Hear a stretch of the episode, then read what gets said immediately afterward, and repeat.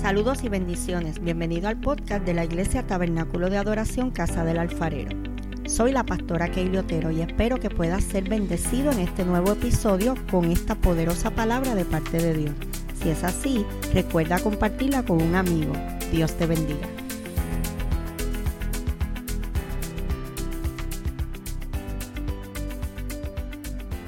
Si hay algo que nosotros tenemos que entender de cristianos o de creyentes del Señor, es que fuimos diseñados para ser bendecidos. Fuimos diseñados con un propósito eterno en el cual el Señor en sí mismo programó para hacerlo con nosotros. De hecho, la iglesia y nosotros, el ser humano, en el Génesis comienza desde una perspectiva poderosa de fe, el cual nos trae a nosotros una convicción de lo que el Señor quería hacer. Dios tiene para cada creyente un propósito desde antes de la fundación del mundo, a fin de que el propósito del Señor sea cumplido. Y cuando vemos las escrituras en el Génesis, nos vamos a dar cuenta que nunca comienza con la existencia de Dios porque ya de por sí la define. Comienza diciendo que en el principio creó Dios los cielos y la tierra. Lo da por sentado. Lo da como con aquello de que el que quiere acercarse a Dios tiene que acercarse con la fe y la convicción de que Él está. O sea, todo ser humano fue diseñado para sentir la gloria del Señor y de percibir que Dios está en ese lugar. Y cuando Pablo comienza a escribir esta carta, lo primero que comienza a definir es quiénes somos nosotros en Cristo Jesús. ¿Quiénes somos nosotros? Porque a veces perdemos de perspectiva que somos la máxima creación de Dios. El Génesis lo que hace es narrar la historia del propósito de Dios. Creó en el principio todo. Y así mismo ha hecho con nosotros. Desde que Dios comenzó a ver lo que estaba diseñado, primero estaba viendo al hombre. Pero Dios comenzó como tiene que comenzar. Comenzó a diseñar el hogar donde va a estar el ser humano. Así que Dios comienza a hacer todas las cosas buenas. O sea que Dios comienza desde una plataforma de la fe para el hombre. Y número dos, comienza desde una plataforma de que todo lo que ha hecho para el hombre es bueno. Ahí vemos el beneplácito de Dios y la bondad de Dios que siempre ha querido que el hombre reciba esa bondad del Señor. Aún Mucha gente cuando examina el, Génesis y ve cuando el Señor saca al hombre del Edén, habiendo pecado, no ven que el amor de Dios estaba ahí impregnado para que no tocara el árbol de la vida eterna y no pudiera ser salvo. Sin embargo, Dios mostró su amor aún ahí para sacarlo y mostrarle su amor venidero. Así que Dios comienza en esa plataforma de amar al hombre sobre todas las cosas. Porque en ningún momento maldice al hombre. Dios comienza en una plataforma de bendición para el ser humano. Porque cuando dice, ahora hagamos al hombre conforme a nuestra imagen y semejanza, luego dice que lo bendijo. Dios comienza bendiciendo al hombre para que éste sepa quién es en Dios. No es una figura que simplemente diseñaron en un barro.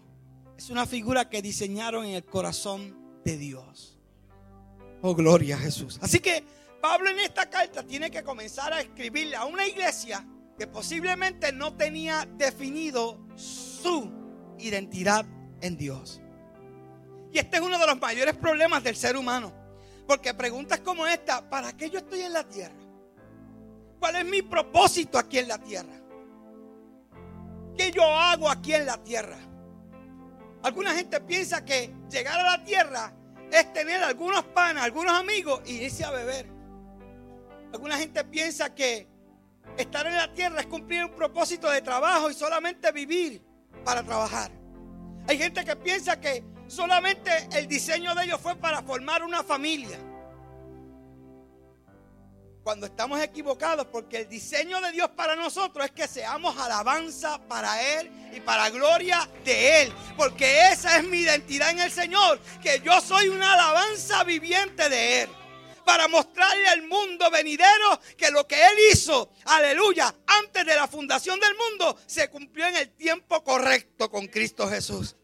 Y llama la atención porque cuando Dios crea todo, la perspectiva que uno comienza a ver es una perspectiva que es un mundo sin pecado. Todo va bien hasta el capítulo 3. Pero aún dentro de esa expectativa, Dios ya había formado algo para traer al hombre a redención. Aleluya.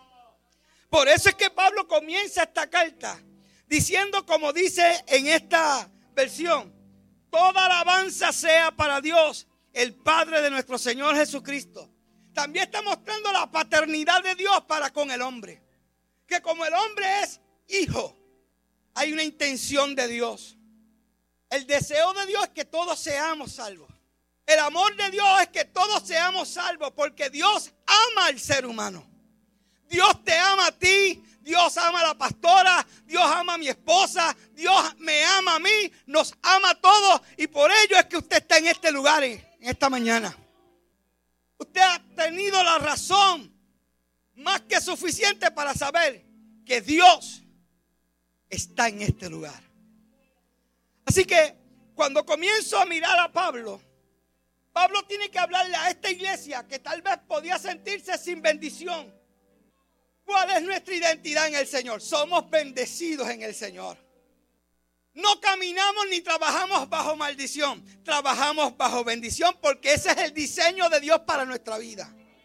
O sea, el hombre comenzó sobre una plataforma de bendición que le dio, son bendecidos y por ser bendecidos, ahora pueden gobernar la tierra. Por ser bendecidos, ahora pueden juzgar la tierra. Por ser bendecido, te puedes multiplicar. Porque lo que Dios quiere de nosotros es que seamos multiplicando la gloria de Él en esta tierra. Fuimos diseñados para eso. Ahora, el pecado nos apartó de ese diseño.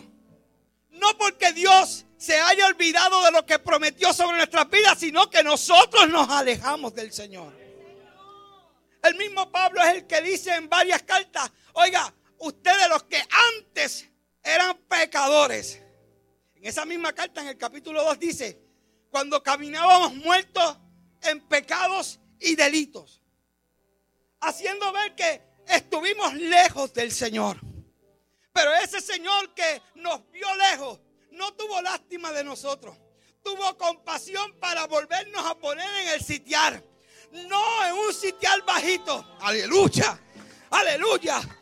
Yo fui bendecido para estar en lugares celestes. Aleluya con toda bendición espiritual. Así que cuando hay bendición espiritual sobre mi vida, esa trae bendiciones materiales, eso trae bendición sobre mi familia, porque yo conozco mi identidad y mi identidad está fija en el Señor que me compró con su sangre para ser libre, para caminar, aleluya, como un hijo del rey. Oh, aleluya, aleluya, aleluya. Aleluya. ¿Saben lo que quiere Satanás? Que usted y yo caminemos como uno que no tiene padre. Satanás siempre ha querido hacer abortar el propósito de Dios en su vida. Ah, con que Dios ha dicho que no coma de todos los árboles. Eso no fue lo que dijo Dios. Dios en su amor mostró y dijo, no comas del árbol del bien y del mal. La intención de Dios es que el hombre pudiera tener alguna regla para que viera que aún en la disciplina hay amor de Dios. Pero el Satanás siempre ha querido que usted y yo abortemos lo que Dios está por hacer en nosotros. La perseverancia, la paciencia, la fe tienen que ser parte de nuestro creer para saber que tenemos que perseverar hasta el fin para ver la gloria del Señor. Yo veo que la pastora está diciendo y hablando sobre las vigilias, sobre la oración. Pero hay gente que ha abortado el proceso de Dios. Ya a punto de hacerse, se levantan y se van. La identidad de mi Padre me hace creerle por fe que Él está. Yo no dependo de ver cómo están los rostros para saber si el Señor está. Yo no dependo para identificar que Dios está en un lugar porque se están rompiendo sillas. Yo identifico que Dios está porque yo estoy en ese lugar. Porque yo soy parte de la iglesia. Porque en mí habita la presencia del Señor. Porque yo soy un hijo salvado por la sangre. Y Él prometió estar conmigo todos los días hasta el final. Aleluya. Yo no sé si tú lo puedes creer conmigo. Él me salvó y me dijo, yo estaré con vosotros hasta el fin. Aleluya. Por tanto, no importa el lugar donde esté, sea en la iglesia, sea en Walgreens, sea donde sea, la presencia de Dios camina conmigo. Aleluya. Aleluya, aleluya. Oh, gloria, gloria, gloria, gloria, gloria. Oh, bendito sea el nombre del Señor. Así que Pablo tiene que hablar sobre el Padre de nuestro Señor Jesucristo. Y por cuanto es Padre de nuestro Señor Jesucristo, ¿es Padre de quién? De nosotros. Le está reafirmando la paternidad de Dios sobre sus vidas. Lo que les está diciendo es, ustedes no son huérfanos. Ustedes no están sin identidad. Ustedes tienen la identidad correcta. Porque yo vine a enseñarles lo que hacía el Padre. Lo que yo veía de Él, eso hago. Él mostró amor sobre la tierra diciendo, yo he preparado cordero desde antes de la fundación del mundo para que éste fuera revelado en su tiempo y su sangre derramada en la cruz del Calvario no toque solamente a los que estuvieron contemporáneos con él, sino que hoy esa sangre sigue corriendo en el altar, aleluya, para hacer y dar identidad a aquellos que están sin identidad. Oh, gloria al Señor. Así que Pablo tiene que hablar de estas cosas. Y usted dice, ¿cómo? ¿A una iglesia? Sí, a una iglesia. Porque tiene que haber un rompimiento en la iglesia. De ya sentirnos igual que el mundo.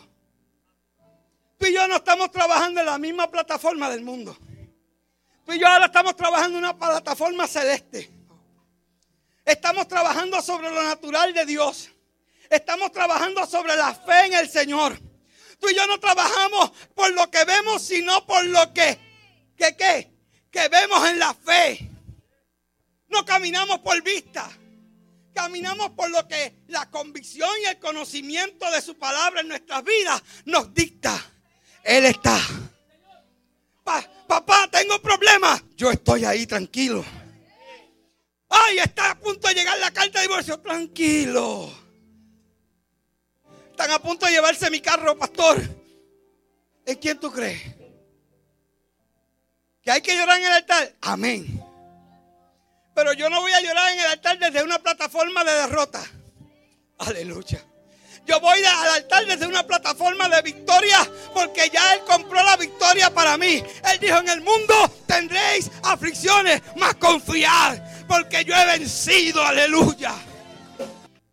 Hay un texto en Isaías que dice, Jehová guardará en completa paz aquel cuyo pensamiento en él persevera porque ha confiado en Jehová. ¿Cuántos creen lo que Dios está haciendo aquí? Pastor, ¿cómo puedo saber que verdaderamente estamos creyendo en eso?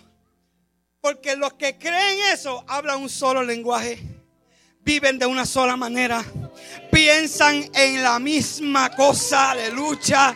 Oh, tienen la mente de Cristo y tienen sus ojos puestos en el propósito.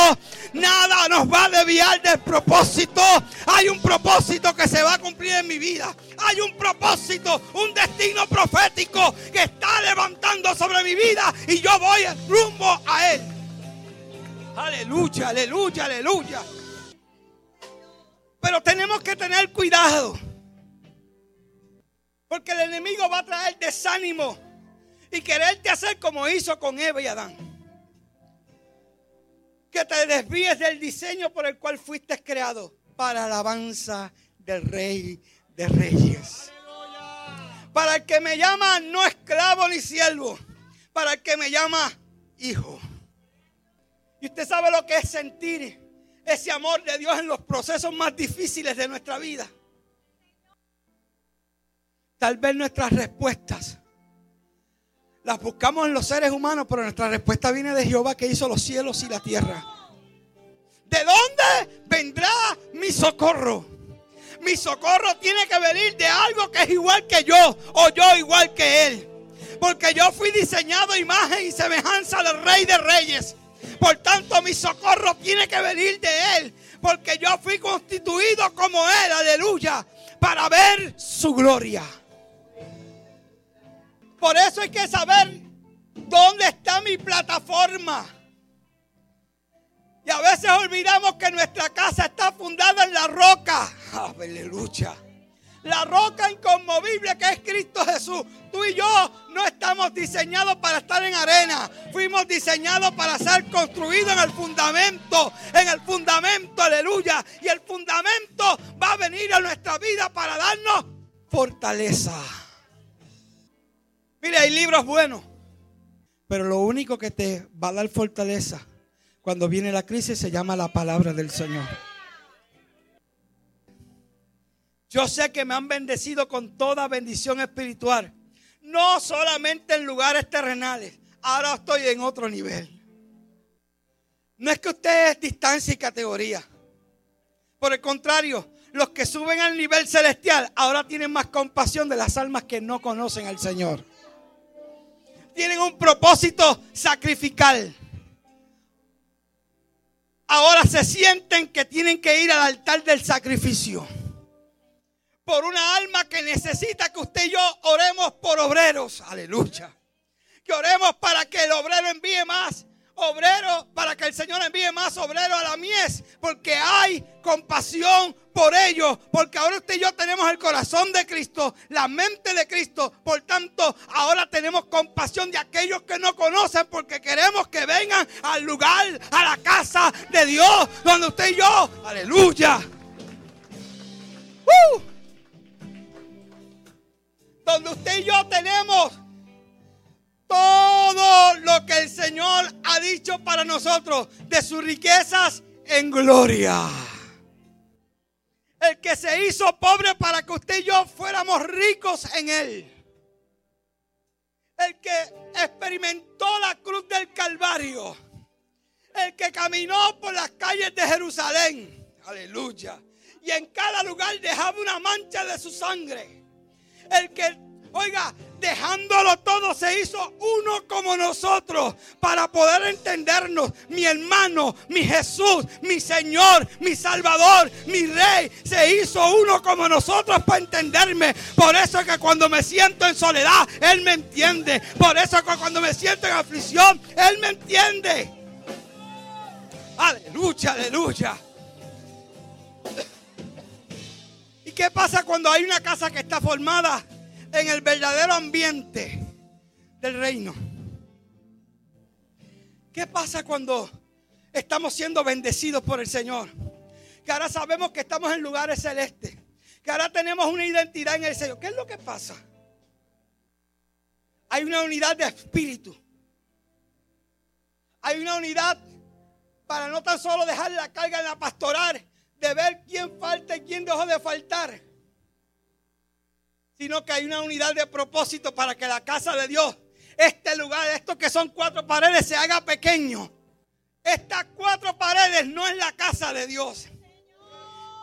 Tu corazón es la casa de Dios. Aleluya. Estas cuatro paredes tienen que volverse pequeñas. Porque cuando hay una familia que está formada en el reino, todo el mundo importa. Todo el mundo es necesario. Hay un amor fraternal. Hay un amor filial.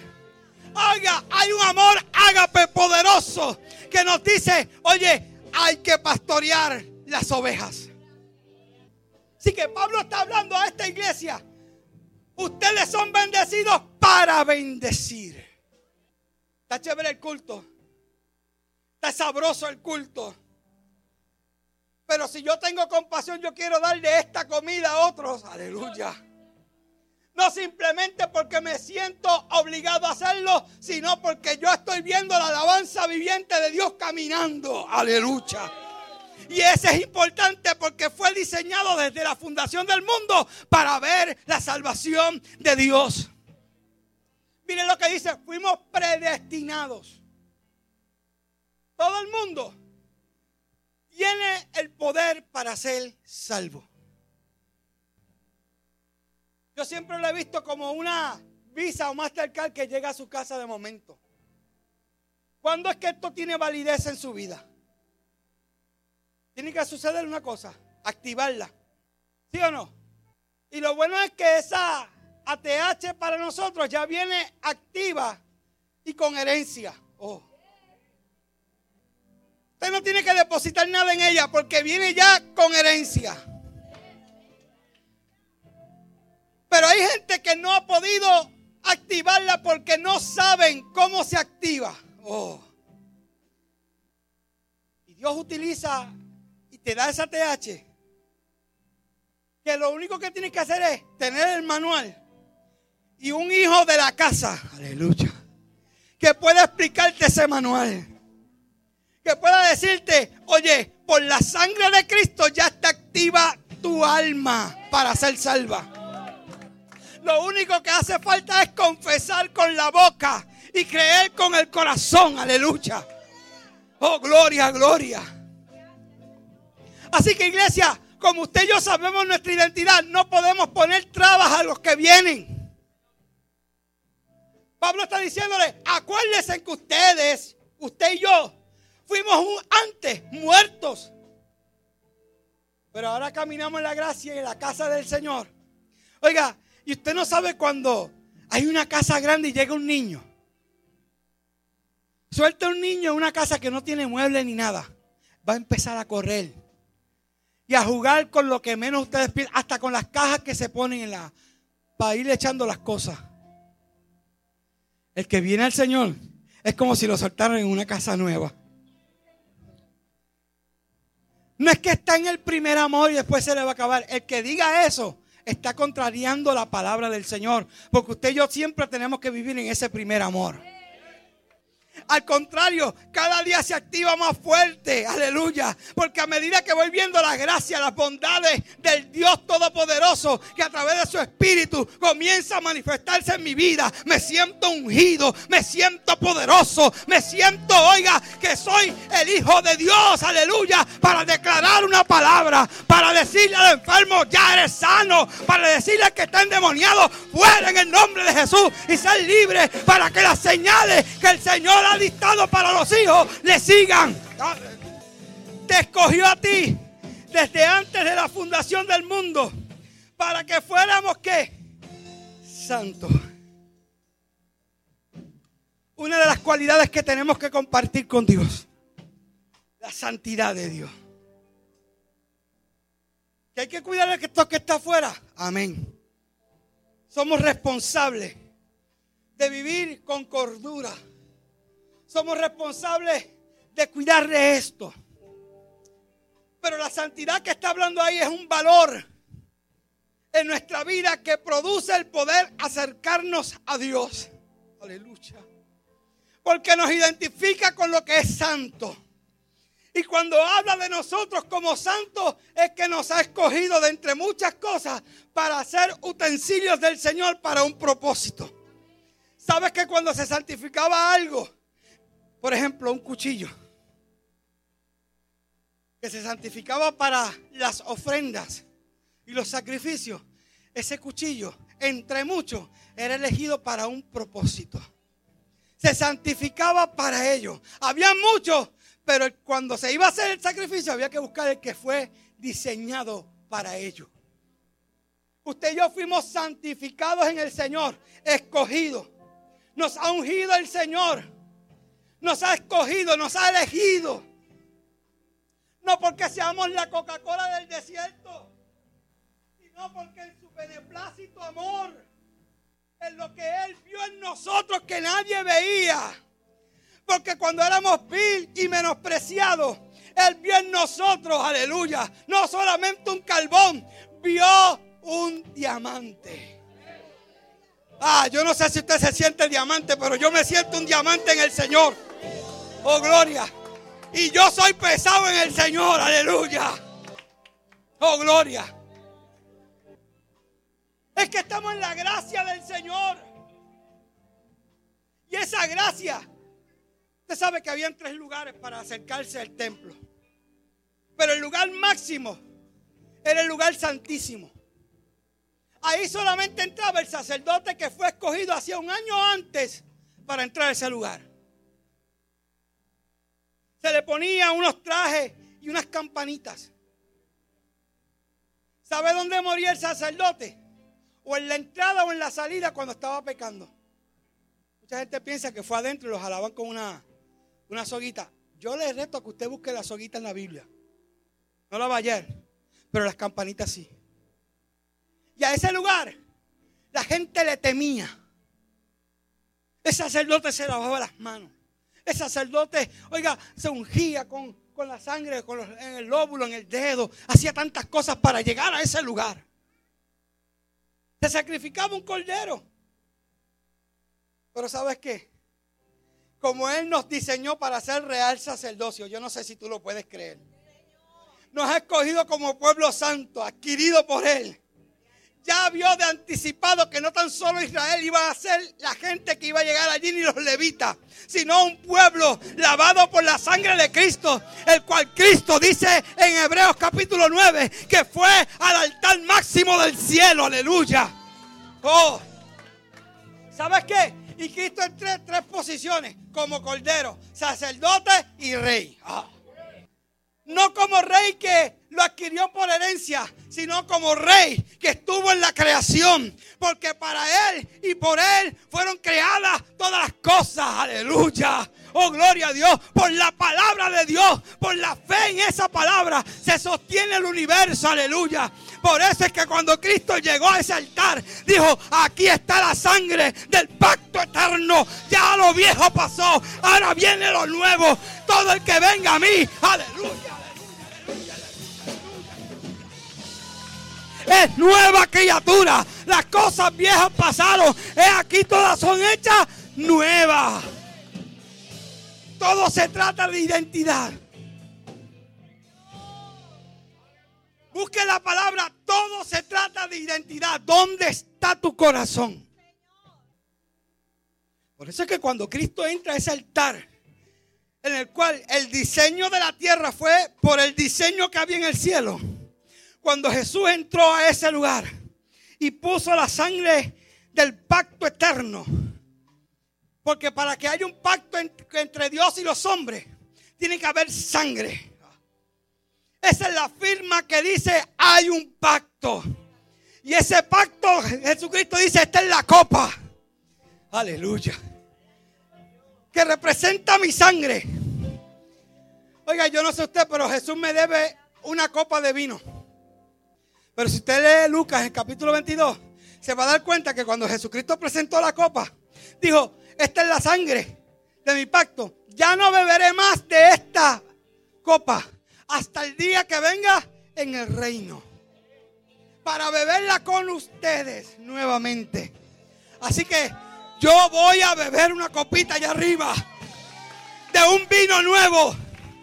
No que me emborrache, sino que la presencia de Dios va a tomar mi vida por completo, aleluya. Donde no habrá más muerte, donde no habrá más lágrimas. Solamente, ah, yo no sé si tú lo puedes adorar. Ponte de pie, ponte de pie, ponte de pie. Adora al rey de reyes, adora al rey de reyes.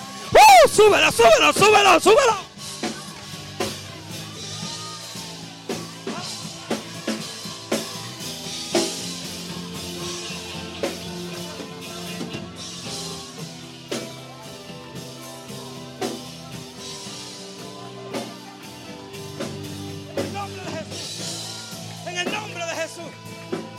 Gloria, oh, gloria, oh, gloria, oh, gloria.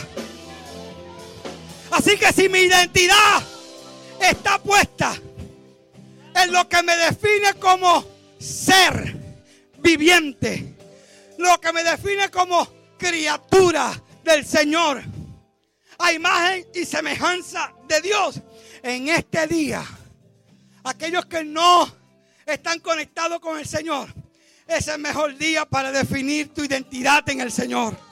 Uh. Oh, gloria. Oh, gloria. Oh, gloria. Oh, gloria. Y esta es la parte que a mí me gusta. Predestinados para ser adoptados, hijos suyos, por medio de quién? De Jesucristo según el puro afecto de su voluntad, de pura gana. Solamente de pura gana. Dios decidió amarte, hija. Dios decidió amarte, hijo. Tal vez el mundo te puso una marca. Tal vez el mundo te ha puesto un sobrenombre. Pero tu nombre está escrito en una piedrita blanca en los cielos. Es la identidad que te da el Padre, aleluya. Que te dice hoy, venid a mí todos los trabajados y cansados, que yo os haré descansar. Si soy hijo, soy bendecido. Si soy hijo, tengo el derecho de sentarme en la falda de papá. ¡Uh! Si soy hijo, tengo el derecho de que papá pase sus manos sobre mi cabellera, aleluya, y me pregunte cómo estás. Si soy hijo, soy llamado a ser bendecido. Si soy hijo, debo caminar como aquel que le pusieron anillos, le pusieron zapatos, al cual derramó su herencia afuera, pero tenía una herencia más grande en la casa de papá. Dice ahí que tenemos herencia. Tú puedes tener herencia para tus hijos. Herencia material. Pero no hay mayor herencia que la herencia espiritual que le dejes a tus hijos. Porque la herencia material se puede acabar. Pero la herencia espiritual durará por siglos de los siglos. Aleluya. Aleluya. Porque no está ratificado un pacto de papel y tinta ni por el sello de un abogado cualquiera. Tu herencia está ratificada en una sangre, oiga, que, que, que, es reluciente, que brilla, aún en la oscuridad. Dice, yo Jesucristo, aleluya, he comprado a precio de sangre a fulano, aleluya. Por tanto, tiene derecho a ser hijo. Le pongo anillo, le pongo ropas y vestiduras de rey, aleluya. Por tanto, es hijo coheredero conmigo. Y cuando plasmó esa firma, el Padre Celestial dijo, oh, Jesucristo la hizo otra vez. Otro hijo que andaba perdido hoy está conmigo otra vez. ¿Saben qué? Saquen las mejores galas. Oiga, yo voy a hacer una pregunta. ¿Cuántos de ustedes sacan las mejores galas cuando alguien se convierte?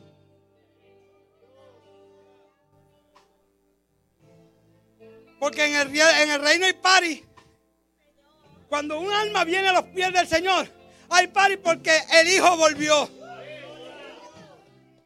Y lo mejor de todo es que no hay un celoso allá arriba. En la casa del Padre abajo había un celoso, pero allá arriba no hay celoso. Y si allá arriba se hace la voluntad del Padre, aquí en la casa, taca, aleluya. Se hace lo que allá arriba se hace acá abajo, aleluya.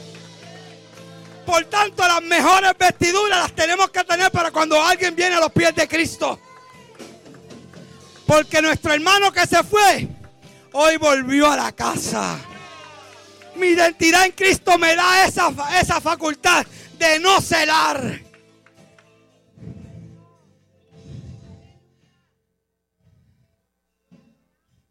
Por eso es que hay que venir a la vigilia. Hay que venir a la oración. Jesucristo dijo que cuando vayas al secreto, que tu oración sea en el secreto de Dios. Para que Él te pueda bendecir ¿dónde? En el público. Pero lo que trae conexión a mi vida después de haberme conectado a través de la sangre de Cristo, esa intimidad con Él. Vuelvo y repito, es la habilidad de que me pueda sentar en las faldas de papá yo le digo hoy al que no conoce al Señor hoy, ¿quieres sentarte a la falda de papá? Isaías decía, las faldas llegan hasta el templo. Papá tiene una nueva oportunidad para nosotros. Si hay alguien que quiere reconciliarse en esta mañana con el Señor, de sentir este gozo que tienen estos locos, A mí me interesan los que son salvos. porque quiero seguir conectándolos con el Señor. Pero mi llamado evangelístico dentro de esta casa hoy domingo es para que el que no tiene identidad en el Señor hoy la tenga. Soy pastor. No puedo evitarlo. Aleluya.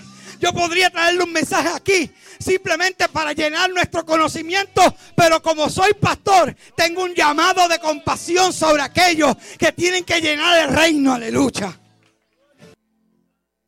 Lo mejor de todo es que tenemos redención por su sangre el perdón del pecado según su riqueza en gloria, que nos hizo sobreabundar para con nosotros en toda sabiduría e inteligencia, dándonos a conocer ese misterio de su voluntad, que su, su, su voluntad es el deseo de que tú y yo seamos salvos, que nadie se pierda, porque no nos diseñó para ser perdidos.